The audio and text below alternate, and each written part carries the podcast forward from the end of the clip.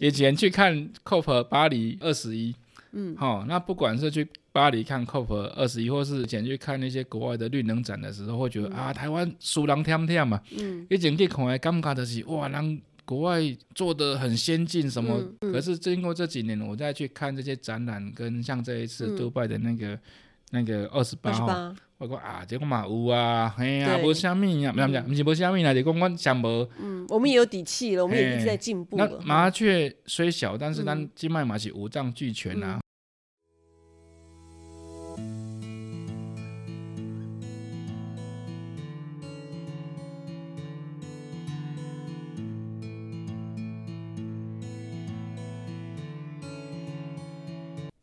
各位听众朋友们，大家好，欢迎收听我们的绿电问卦第四集。我们今天呢，呃，要来谈一下二零二四的这个总统跟立委的大选之后呢，我们去怎么看有关于这个绿能政策推动的未来？我们可以给新政府以及新国会一些什么样的建议？今天很高兴邀请到陈炳亨，他是我们台湾再生能源推动联盟最早的。呃，原始的元老级的这个推动者哈，那人称绿能痴汉哈，而且在这个呃最早的时候，应该是在二零一五年哈，我们还曾经呃在呃二说是绿能推动元年的时候哈，他就已经呃开始参与了我们台湾再生能源推动联盟的这个推动绿能的工作。那在最早的时候还呃。推动达鲁马克的这个台湾第一个哈绿能部落的的这样的工作，那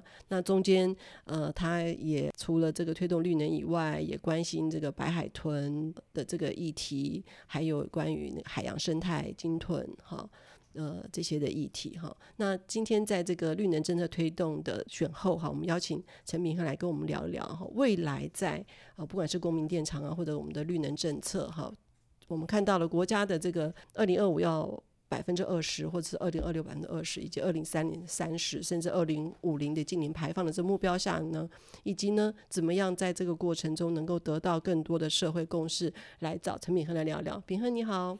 卢炳好，大家好。好，炳亨我们都知道哈，大选刚过哈，好像这个三党没有一个党觉得。可以高兴哈，所以不论如何哈，就是现在新政府呃已经确立了哈，那在这个绿能的这个政策方向上面，我们应该可以呃稍微知道这个方向，如果是延续小英总统的这个能源转型的政策，大概应该不至于呃有太大的这个变动。可是呃实际上我们也知道，在二零二五的这个百分之二十的再生能源目标。看起来没有办法这么乐观哈，就能够达到。那肯定中间有一些呃绿能的政策，也许从民间团体呃我们推动了这么多年，差不多有七八年的时间哈，我们可以从呃民间的团体可以提供政府一些什么的建议。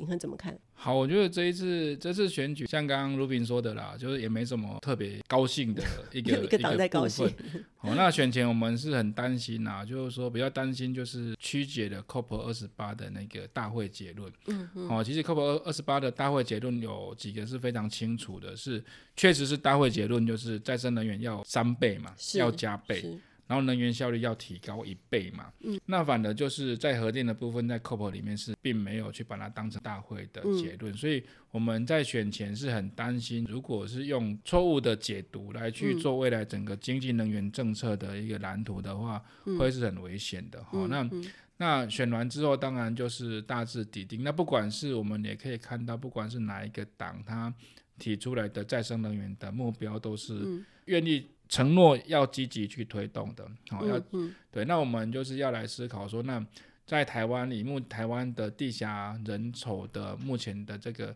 呃状况之下，怎么样来去发展台湾的再生能源？哦，那甚至有一些东西可能跟再生能源没有直接相关，但是它可以去增加社会的支持度。好、哦，那那像这些政策，就是在能源转型的政策，我觉得是新政府应该要去更有弹性的来去思考。这个问题，呀，像呃，我们都知道哈，其实整个的能源转型的过程里面，其实很关键的因素就是这个社会共识哈。那怎呃，我们也知道，在这个选举的过程中，呃，非常多的绿能的负面的新闻哈出来。可是我们其实真的到了国际上，也看到了很多的呃。大家因为这个气候的这个灾难的关系，哈，大家也一直几乎再生能源其实应该要再加倍数的这个成长，所以我们夹在这个两个哈中间，可能要也许我们可以让更多的民众怎么去禁用再生能源，哈，怎么去参与在呃能源转型的过程中，去了解它的。呃，到底对我们来说的意义是什么？哈，也许是再生能源可以带给我们，呃，像我们说，哦、呃，也许呃更多的自发自用，可以让我们比较不需要去担心大型的电网带给我们的这个可能停电的这个冲击，哈。那或者是有灾难的时候，哦，来的时候，它可能是作为紧急的这个呃救难的一种模式，哈。那或者它也可以带给我们一些绿能经济的。效益哈，或者是一些呃工作的机会。不过在欧洲或者是在像德国或丹麦这些国家，他们以这种参公民参与发电哈，自己在家里的这个屋顶设置太阳能板哈，嗯，或者是参与一些呃各种的不管是生殖能啊或者风力发电共同投资的这样的方式来投资绿能。你觉得台湾？以这样子的方式来呃鼓励更多的这个民众来参与绿电，你自己觉得可行性如何？或者你看到哪一些的困难？也许未来的政府可以怎么样去解决这样的困难，让这个公民电厂推动可以更容易一些？好，就像刚刚如萍说的，就不管是确实，因为我们要面对。能源转型，好，或是说未来的净零的排放嘛，嗯、那一定要有一个高度的社会共识才能够去推动。嗯、好，那我们比较遗憾的，就是说选举一些政治上面的因素嘛，那反而变成是，嗯、呃，虽然各党都说要去大力的支持再生能源，嗯，但又很矛盾，各党常常又有一些很奇怪的再生能源的谣言，嗯，哦、嗯，比如说我们之前崔娜有辟谣过的。好，装了太阳能就不会下雨，嗯，之类的。结果刚讲完之后就下得稀里哗啦的，哈，啊，水库就满了，这样，好，像这些这些东西，我觉得是要去克服，就是说，面对应该是气候的议题，应该是不同政党都应该有一个共识，去积极的去推动，哦，那应该是变成一个正向的一个循环啦，就是说。我提出比你更积极的目标，嗯，那更可行的策略，嗯，好，那在再生能源或是节能或是能源效率的促进上，嗯、我就比你积极，然后更可行，嗯、应该是往正向的去、嗯、去发展，然后并不是说负向的哈，嗯、我啊给给一些奇奇怪怪的留言啊谣言这样子哈，嗯、那。我觉得很关键的社会支持度，就是像刚刚如萍说的，就是说我们目前在我们可以看到，目前政府的这个再生能源的过程有踏上一个稳定的第一步。嗯，我们确实是可以肯定的，就是说台湾的再生能源确实已经踏上稳定的第一步。是哦，那以前哈小时候不是不是小时候，因为如萍刚刚说这是二零一五，说好像也没有很很久之前的事情，但是蓦然回头也快十年了，太可怕，啊、太可怕。就是说，往回去看，我们以前古代的时候，不是古代，以前去看 COP 巴黎二十一，嗯，好，那不管是去巴黎看 COP 二十一，或是以前去看那些国外的绿能展的时候，会觉得、嗯、啊，台湾输人天天嘛，嗯，以前去看的感觉就是哇，人国外做的很先进，什么、嗯、那时候新的就会觉得哇，我们真的是差人家太远了。嗯、可是经过这几年，我再去看这些展览，跟像这一次杜拜的那个。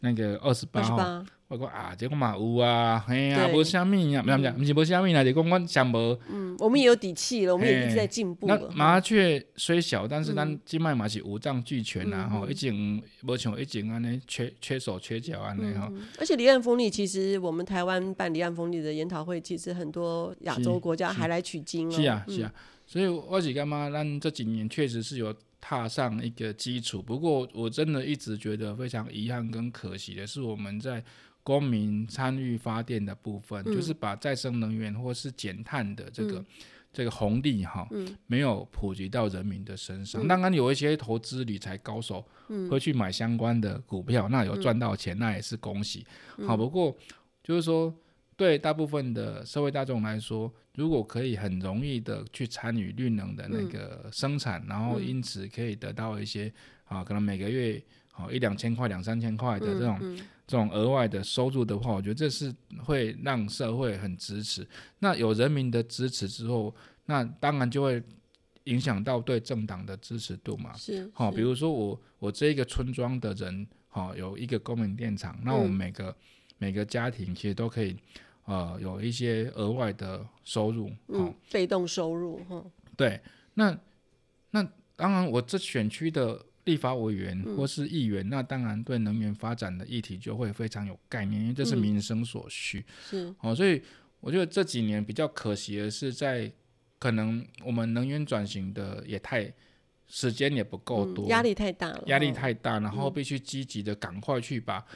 呃，大规模的暗场的条件把它布建出来、嗯、啊，所以在这种需要很细致，每个社区可能都有不同的文化或是不同的条件，嗯、很细致的去操作的这个部分，嗯、我们在公民电厂的这个部分，我觉得如果新政府啊，应该比照对大型暗场的这种投入的资源，嗯，好、嗯。哦，应该是要把呃。农村、渔村、哈原乡部落或一般都会社区各种不同特性的公民电厂的模型，把它建立，然后要有专呃专业的团队哦下去陪伴跟推广。要对要我对我其实我我们也可以试着去想象一种情境哈，就是说我们的社区里面或者是我们的部落。呃，里面那有好几户的屋顶，它都可以来装这个太阳能板的时候，那有的家庭他是白天要去上班的啊，里面呃可能有的是上班族，那有的是呃也有 Seven Eleven 哈，那呃也也有的可能是售后族啊，那或者有的是呃像这个放假的时候他要去日本旅游，这都是我们可能的这个生活。那有的呃有的家户，比方说去日本旅游的这个。这个家庭呢，他原来呃，他装了这个太阳能板，原来他的这个电是提供给他呃自己的这个特斯拉使用。可是当他要出门的时候，他多余的电，他就其实可以卖给给附近的这个。呃，Seven Eleven 哈，因为 Seven Eleven 它它整天都需要用电哈，那呃那它平常可以自发自用，那或者是可以呃卖给台电哈，或者是可以做绿电的认证哈等等的，就是我们去想象，如果未来是一个我们的这个生活里面的个绿电是一个。呃，自由而且充分的可以流通的一个绿电的自由市场的话，哈，那对于大家来说都知道哦，我除了做这个绿电的本身其实是对环境友善的嘛，哈，而且还可以增加一些被动的收入，哈，那甚至也可以让我们的这个社区的微电网能够呃更稳健，就是呃真的，如果我们有自发自用，就可以。呃，去切换的时候，万一真的碰到碰到这种集中式电源的时候，我们常常都会都会担心呃什么停电、跳电或者一个椅子哈，就会造成大家的这种恐慌。那如果我们大家都可以发电的时候，又可以呃自发自用或者余电趸售给台电的或者。卖给这个充电桩的时候，那对我们来说就很多的选择，而且我们也呃等于各各个家里面都有这个可以自己发电的这个系统哈，就所以在这个分散电网上面哈，其实可以提供给未来的政府要去思考，就过过去就像秉恒说的这种大电力的建构之后，我们怎么样在这种社区的微电网也可以做一些更多的努力，这个其实就是可以在地方。我们可以看到这次的这个委员，也许在这个部分怎么去鼓励更多的人去参与绿电，也许是地方的这个立法委员可以做的事。可是，在这个过程中，呃，看起来还是有一些的政策卡卡的，对不对？呃，我们都知道公民电厂其实推动了有一段时间，可是。呃，我们知道那个好处，可是到目前为止，我们还是没有办法看到它很普遍。呃，秉恒觉得主要原因是什么？那也许未来的这个政府又可以如何呃，在这个政策上面能够让它更友善呢？好，呃，公公民电厂会有很多不同的模式啊。它会困难的是，我觉得它是一个因地制宜，然后然后要看各种不同地方的条件去推的，然后对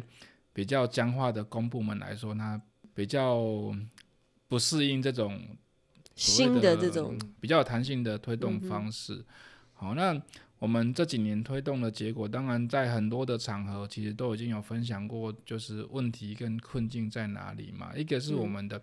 其实像我最近其实努力很久，就是其实像光电板的重量是越来越轻啊，嗯，甚至有那种薄膜贴膜上去的。嗯嗯、好，那那如果是这样子的话，因为如果我一个屋顶哈、哦，可能只有装个五 K，嗯，那以前可能很重啊，是，好，现在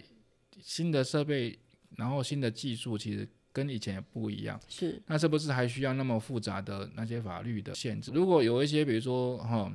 啊，几公斤以下，或是真的什么新型的设备哈、嗯，那那反正就是你装了，那我们就可以去趸售，或是去认你自用，但是也可以给你凭证的话，是、嗯，我觉得那那个门一打开。会可以有很多的机会，我，就其实你可以想象装水塔，对，屋顶在装水塔的时候没有那么的困难，或者几百公斤，或者装热水器也没那么困难哈，装冷气也很也也也蛮重的，可是装太阳能板显就显得特别的，就是而且其实像现在真的，比如说以台湾的，我觉得我们自己有一些局限呐，就是说台湾有很多违章，哦，那都是铁皮屋顶，嗯，那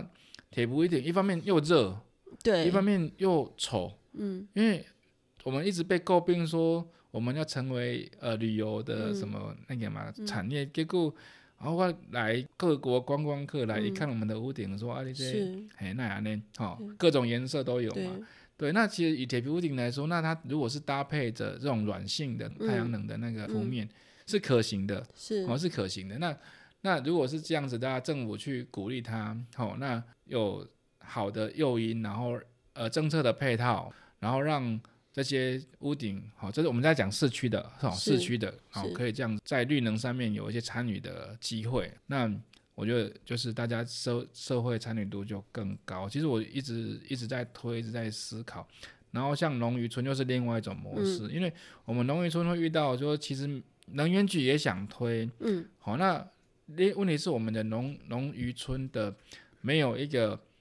很强的行政的团队。因为每个社区发展协会有可能会遇到另一个问题，是我可能换一个理事长，嗯，好、哦，那搞不好里面的执行的团队又换，嗯，好、哦，那那我好不容易两两年，好、哦、累积的一些行政的经验又要从头开始，嗯，好、哦，所以没办法这样一直，你公民电厂这种涉及可能十几二十年长期趸售跟管理的业务嘛，所以当然。需要一个辅导或者长期陪伴陪伴的机制，对，因为我们会遇到一个一个问题，就是说，好，那你这个你虽然能源局有也是有想要奖励社区发展公民电厂，也有补助或奖补助嘛，嗯，好，那有可能我第一期能源局的这个规划做了，嗯，好，已经知道说社区有哪一些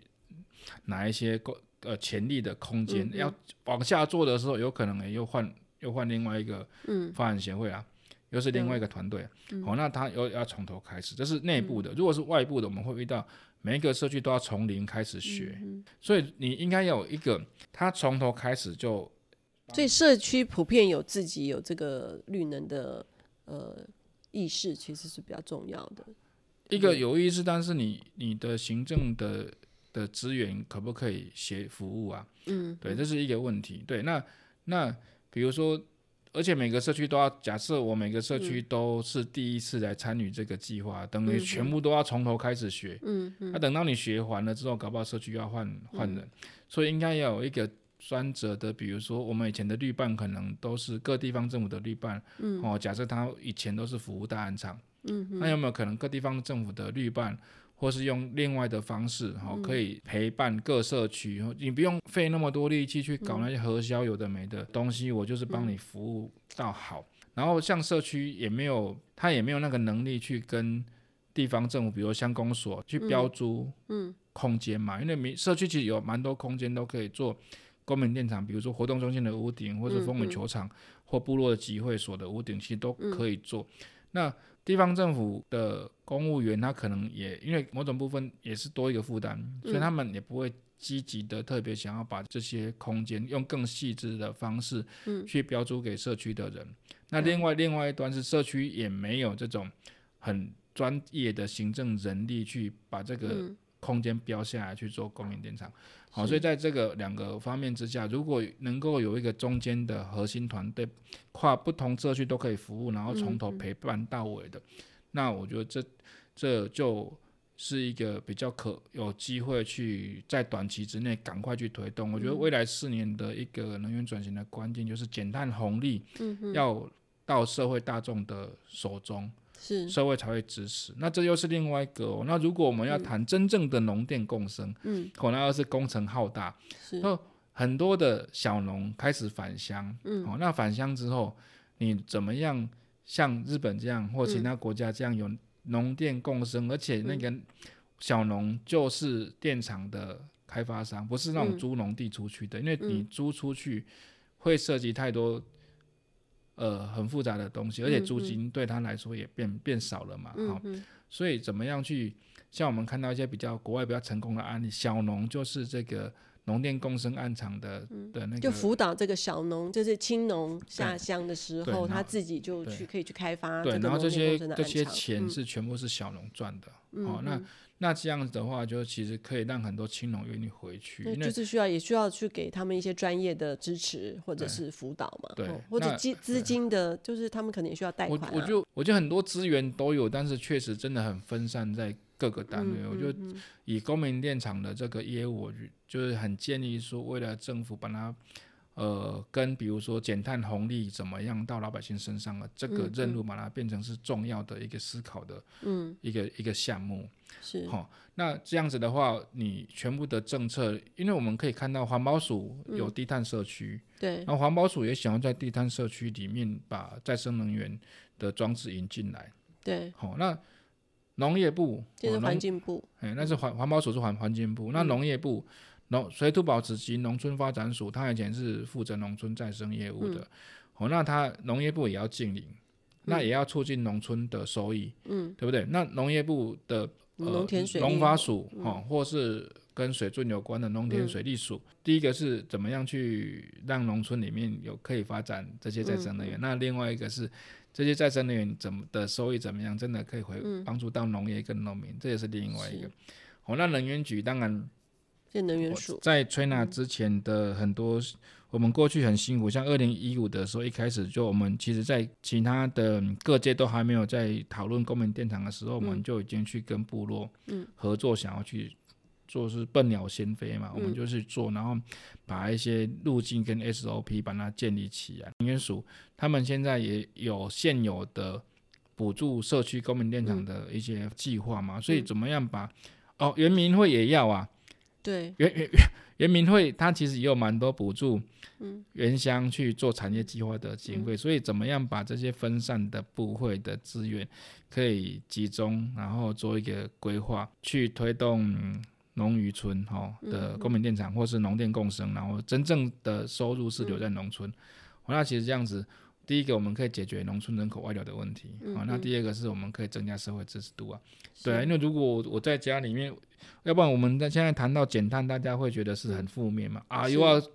涨电费啊，嗯，哦，又要什么碳费啊，哦，嗯、那如果我们在谈减碳的时候，说哇，我农村可以赚碳权，嗯、对我我我我我这个月又多了三千块被动收入啊，哎呀、嗯，然后然后绿电收入，对，嗯、那大那大家就会支持政府去做一个。就是减碳嘛，我觉得这应该这四年，我觉得是非常关键应该去做的，不管是从农村发展，或是城乡差距，或是。或是那个净零是哦，都是非常重要的。其实这个也现在也是真的商机无限呢。但最近那个德国，它的光是这个碳权的这个国家的碳权收入就是几百亿的美金了哈。所以其实这个是可以呃让大家有更多的想象哈。可是从过去我们可以知道说，各个部门总是会有一些政策上面的呃卡关的事情哈。那所以，也许未来可以从民间开始，从民间来看怎么去推公民电厂的这个角色，然后从民间的这个愿景出发，再来看从不同的单位哈来帮帮助他们。但是同时，也许就需要一个辅导团队哈，去辅导地方，因为以呃不管是原民会啊，或者是能源署啊。或者是是环境部，他们都有各自的各自的职掌，哈，要他们把这个经费合在一起，以他们现在目前的这个呃公务人员依法行政。恐怕对他们来说很困难。可是由民间为一个基地，然后出发去从不同的面向，有跟水有关系的，跟能源有关系，或跟农业有关系的哈，请他们给予一些呃分别的这些支持，然后再加上民间团体的一些的扶持，也许民间的力量的结合，可以让这些事情变得更可能。对啊，是啊啊，所以就变成是。我我自己真的觉得说，核心的协力团队很重要了。嗯、啊，你看一个县市要成立两三个也是可以啊，或是是，对，因为如果没有这样子，地方的辅导团队，因为刚刚如萍如萍说的，我以前有很多惨痛的经验啊，哎呀，很累。比如说我们第一年在办那个小型水利发电比赛的时候，嗯、因为它其实小呃农村跟小型水利，其实在日本已经确实有看到成功的案例，嗯嗯、所以小时候呢，对对。也是小时候，我就看了日本成功案例之后呢，嗯、我就想说，哎、欸，那我们那台湾买档也很类似嘛，哎呀，也是可以做啊。嗯、然后就想说，一开始在花莲跟那个、嗯、那个、那个、那个，突然忘记名字，宝珠、中宝珠他们南华社区，惨嘛，哎呀，南华社区开始想说办第一届的小型水利的活动嘛，那怎么起头？就是以学生的小型水利发电比赛为起头，那。因为学生现在已经看到一些成果了。对，然后第一年之痛苦啊，就像你像刚如平说的说，因为其实像预算的来源会来自各种不同不同部会。对，因为对能源局来说，农村发展不是能源局，不是对对。对，那对负责农村发展的那时候还叫水保局来说，会觉得哎，那电力也该挖水保农村发展的没有关系啊，啊，对水利署来说就。不啊，这水准嘛，嗯，哦，而且反正民间比较弹性，我们可以去找各个部会来去。可是有弹性，可是当时也是面也是克服很多的困难，然后那时候很刺激啊，那时候招生简章出去的时候是没有经费的，对，嘿，简章丢出去了，可是经费还不知道从哪边来，然后到处去跪求，不是不是，去去去，对，啊。其实你看哦，我我我们政府在花东也有发花东永续基金嘛，嗯。在原乡也有原住民的那个发展基金嘛，是。哦，那那水保局也有农村发展基金嘛，嗯、对，所以这样子在东就是好不容易把一个其实光是一个小型的水利学生的比赛就需要很多跨部会的协力，何况是未来假设它变成是一个公民电厂，嘿，嗯、嘿，所以像刚刚说的，确实是，当然我自己觉得啦，就是说如果我们。减碳的这个呃净零的部分，未来会是在永续会，嗯、然后是国发会会主要处理嘛？嗯、那如果是这样，那也是期待说未来国发会会有一个呃，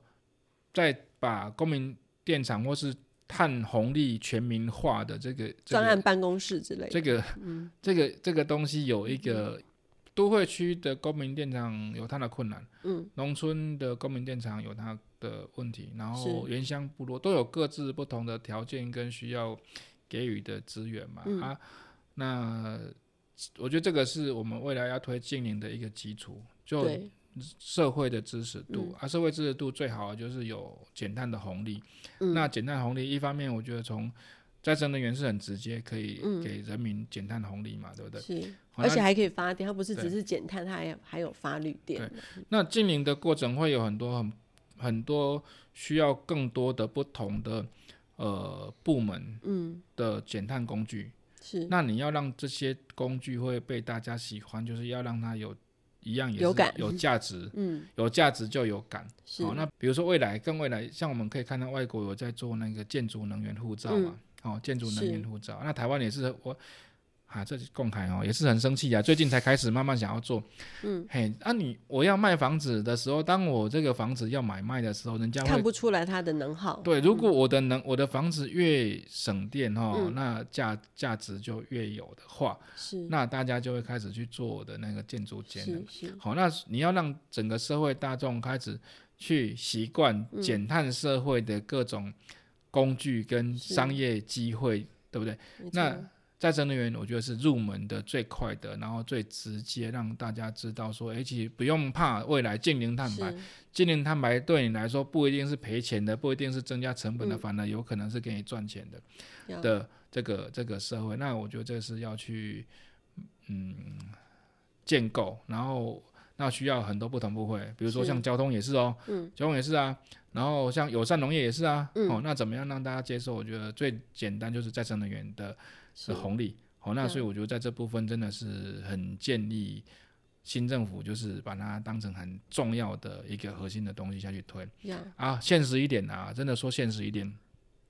刚如平有讲到那个地方立委选举嘛，嗯。说现实一点啦，哈，我我是呼吁那个各位委员们，哈，就是也是做个呼吁的，哈，就是说，假设我们协助各个社区去发展公民电厂，那、嗯、是很好的成绩单呐、啊。对，就是就是以后你的那个你的那个呃竞选海报，哈，以我们现在都是比如说，哈，呃，那高如平委员啊，哦，争取盖一条大马路两千万呐，安尼啦，哦，拢喺海报拢安尼写嘛，啊，为什么呢？林刚那比如讲。哦，咱合作啊，随便拿哦，啊，陈阿花啦哦，嗯、委员哦，为地方争取公民电厂哦，嗯、哦，一个 mega 公民电厂，嗯、然后每户增加三千块的收益，哦，那一个月，哎，一个月增加三千块收，哎，这比你争取什么老人年金，哦，我们争取了半天，一年就可以争取多少？我们而且二十年，对，我们很努力争取老人年金，吼，或者是老农年金，然后要多个五百一千这样子，吼。嗯。那为什么我们不去？反正社会也需要绿电，嗯，国家也需要绿电，企业也需要绿电，那农村需要发展，委员也需要政绩，对，哦，那如果我们以后就是比如说哈，呃呃呃某某委员哈、哦，那争取了一一个 mega 哦的公民电厂，嗯、哦，那诶、欸，那里面可能就五百户啊。是啊，其实我们真的很期待，不管是立法委员或者是地方的议员，甚至未来的这个。呃，里长的选举哈，在未来呃，把绿能当做是一个很好的这个成绩。哎，先决条件是要一楼啦，每当五中间还要有一些，像我们最近这几年你看到，不能有舞弊贪污的情势，而是你要为公共利益来服务。没错啦，没错、嗯，那就是真的，它才是会是一个好的政见，否则就会变成是是弊案了。对啊，对啊，如果如果我真的争取到哦五百户的社区的光明电厂啊。嗯。嗯那基本上这些五百户的人每个月都有两三千块的，假设啦哦，嗯、最最基本两三千块的收入，哇、嗯，其实某种部分也会变成是各位委员的忠实的支持者啊，嗯、哦，那会感谢很感谢委员说帮他们增加这么多的被动收入嘛，所以是啊是啊，所以我觉得这是一个，那又从另外一个一个如果了，当然如果真的是从防止舞弊的这个观点来看呢、啊，嗯、我觉得，哦，那甚至比如说大案场。跟社区一起共同开发，好、嗯。哦，那那我旁边社区旁边既然都要做个一百 mega 的光电，那为什么我就顺便帮社区做个一个 mega 的公民电厂啊？是是，对呀、啊。那当你共同开发的时候，你会有一个好处，就是我说我自己觉得从防弊的装的那个哈，因为我这个社区假设我有这么多的民意的基础，嗯、对不对？那我觉得想要来。所会的，好、嗯哦，我觉得各方势力就会比较收敛一点，因为我确实是有跟民众站在一起的。好、嗯哦，那民众也比也不会因为说啊，可能在施工过程会有一些工程上的不便，就反弹嘛。因为民众其实未来也是可以享受到。那个能源的转型的一些好处，嗯、哦，那当然这个只是比较单纯装太阳能而言啦。那如果是要农电的，这又又是另外一个，嗯、我觉得那又是另外一个发展的模式。好、比如说我们在农电共生的时候。我们应该把真的有很完整的农业优质的区域，把它完整保存下来。嗯嗯。那我们在农电共生，其其实台湾有很多的地方是都有领那个休耕补助的。嗯哼。那假设这个地方都可以变成农电共生的话，那我们休耕补助是不是钱可以省下来？嗯哼。对不对？好，那第一个青年返乡，第二个他们赚得到钱，第二个，然后另外一个是我们休耕补助的钱省下，那我们休耕补助的这些经费全部灌注到优质农业区。对。灌注到优质农业区，让维护友善环境跟有那个完完整的农业景观的地方的农户又更多一笔收入。嗯嗯，那那会变成可能会双赢，就是说，一个是我我我那个地利土地条件比较差，需要休耕补助的地方，有可能活化，然后有青农回来。然后政府省下的休耕补助可以集中资源到很漂亮，比如说我们花东那个稻田啊，很漂亮，我就再多给你一笔，嗯，美化，嗯，一笔友善农业或是或是农业价值的，对的那个那个经费嘛，所以就不会变成是说，哎、欸，有可能我明明在花东是一个农业完整区，可是我啊还要走变更，然后东一块西一块，嘿，那就变成这都是我们不乐见的嘛。社会就会觉得、啊、怎么会这样子啊？是哦，所以我觉得在未来能源转型，你要会有不同的各种不同的呃人民参与的方式，然后你要针对这不同参与的方式有一些。呃，确实是把它当成是一个重要的事情，然后去推。嗯，呀，好，非常谢谢秉亨。我们都知道哈，呃，首先先先恭喜我们的呃新的呃总统、副总统，还有我们各个地方呃立新的这个立法委员哈，我们全民对于新的这个呃年度以及新的这个政府跟国会都有非常多的这个期待哈。呃，不管是地方的政策。呃，或者是在中央的政策，大概都需要呃，在绿能上面能够再往前精进。那当然，我们都知道，在这个过程当中，呃，能源转型的社会共识啊，以及民众去了解为什么要呃能源转型这件这个课题哈，恐怕不只是不仅仅是在呃政府或者是呃国会。呃，需要了解，其实一般民众如何让他们去参与哈，也是一个很重要的课题。那当然，就像刚才秉亨说的，在参与的过程中，如何能够让他们从中也能够获得啊应有的这个绿能的红利，对他们来说就会更有感，也愿意更多的这个支持哈。相信对于呃之后未来我们去选择我们的呃我们的民意代表。呃，如何让更多的人能够在这个绿能中，让大家都能够呃能够接受，而且能够从中间得到更好的这个共识，恐怕都是呃我们期待，不管是中央或者是地方哈，都需要共同去努力的。好，那今天非常谢谢秉亨，那也非常谢谢大家的收听。那大家如果有呃针对绿能相关的议题，也欢迎提供给我们在这个讯息区，那作为我们未来作为节目的参考。好，今天谢谢大家，拜拜。拜拜。